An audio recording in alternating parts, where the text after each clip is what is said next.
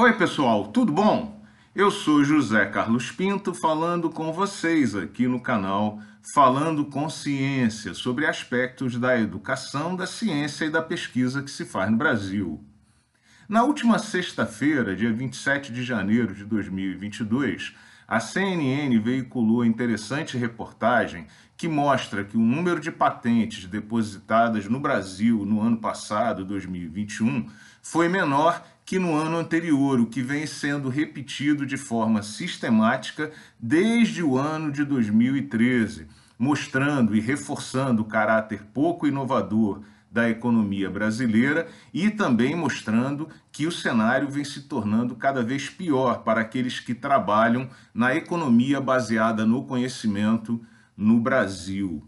A queda do número de patentes depositadas no Brasil se deve a vários fatores, como, por exemplo, a rápida simplificação e desindustrialização da economia brasileira, o que deve ser combatido com urgência, como já discutido aqui em vídeos anteriores do canal, a redução sistemática dos investimentos feitos em ciência, tecnologia e inovação no Brasil, em particular por esse governo federal e também algumas deformações do sistema de ciência, tecnologia e inovação no Brasil, como a concentração exagerada do número de depósitos de patentes nas universidades públicas e a baixíssima participação de instituições privadas no processo de inovação e de modernização da economia brasileira.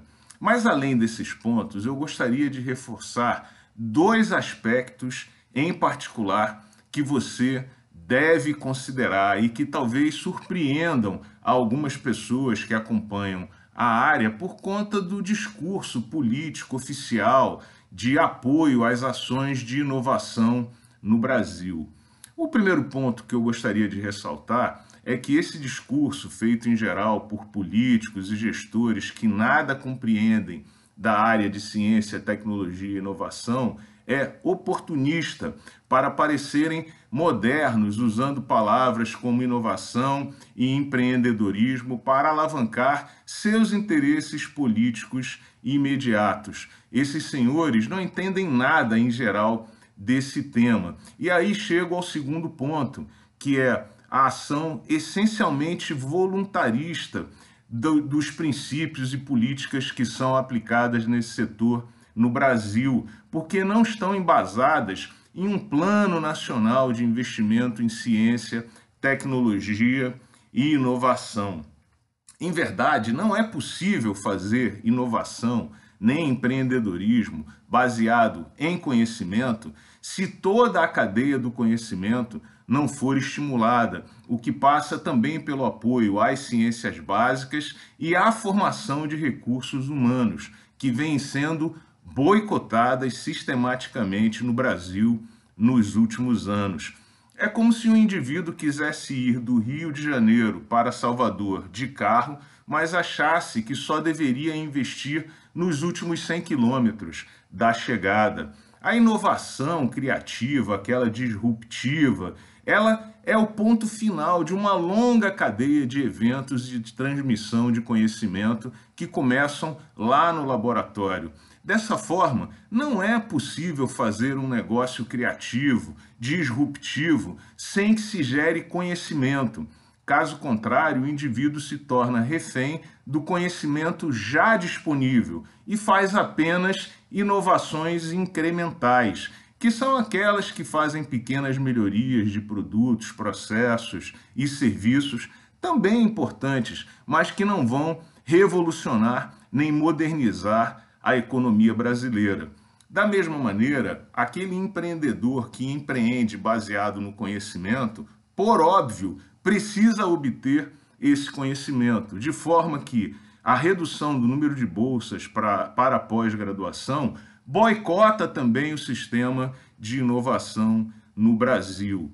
O empreendedor que não tem conhecimento e desenvolve atividades baseadas no conhecimento, na verdade é um investidor e não um inventor ou criador, que é absolutamente fundamental nesse processo. Portanto, o que nós vemos aqui é que o discurso oficial feito por políticos e gestores de ciência, tecnologia e inovação no Brasil sobre inovação e empreendedorismo, em geral, é superficial e muitas vezes também mentiroso, além de inconsequente, como vemos nos números revelados pela CNN. O Brasil precisa de políticos e gestores comprometidos com toda a cadeia do conhecimento e que compreendam a importância do conhecimento, da ciência, tecnologia e inovação para a modernização e o desenvolvimento do Brasil. Pense nisso. Caso contrário, continuaremos vendo os números relacionados a patentes e inovações no, no Brasil caindo ano a ano, infelizmente. Pense muito nesse tema. Um grande abraço e até o próximo vídeo.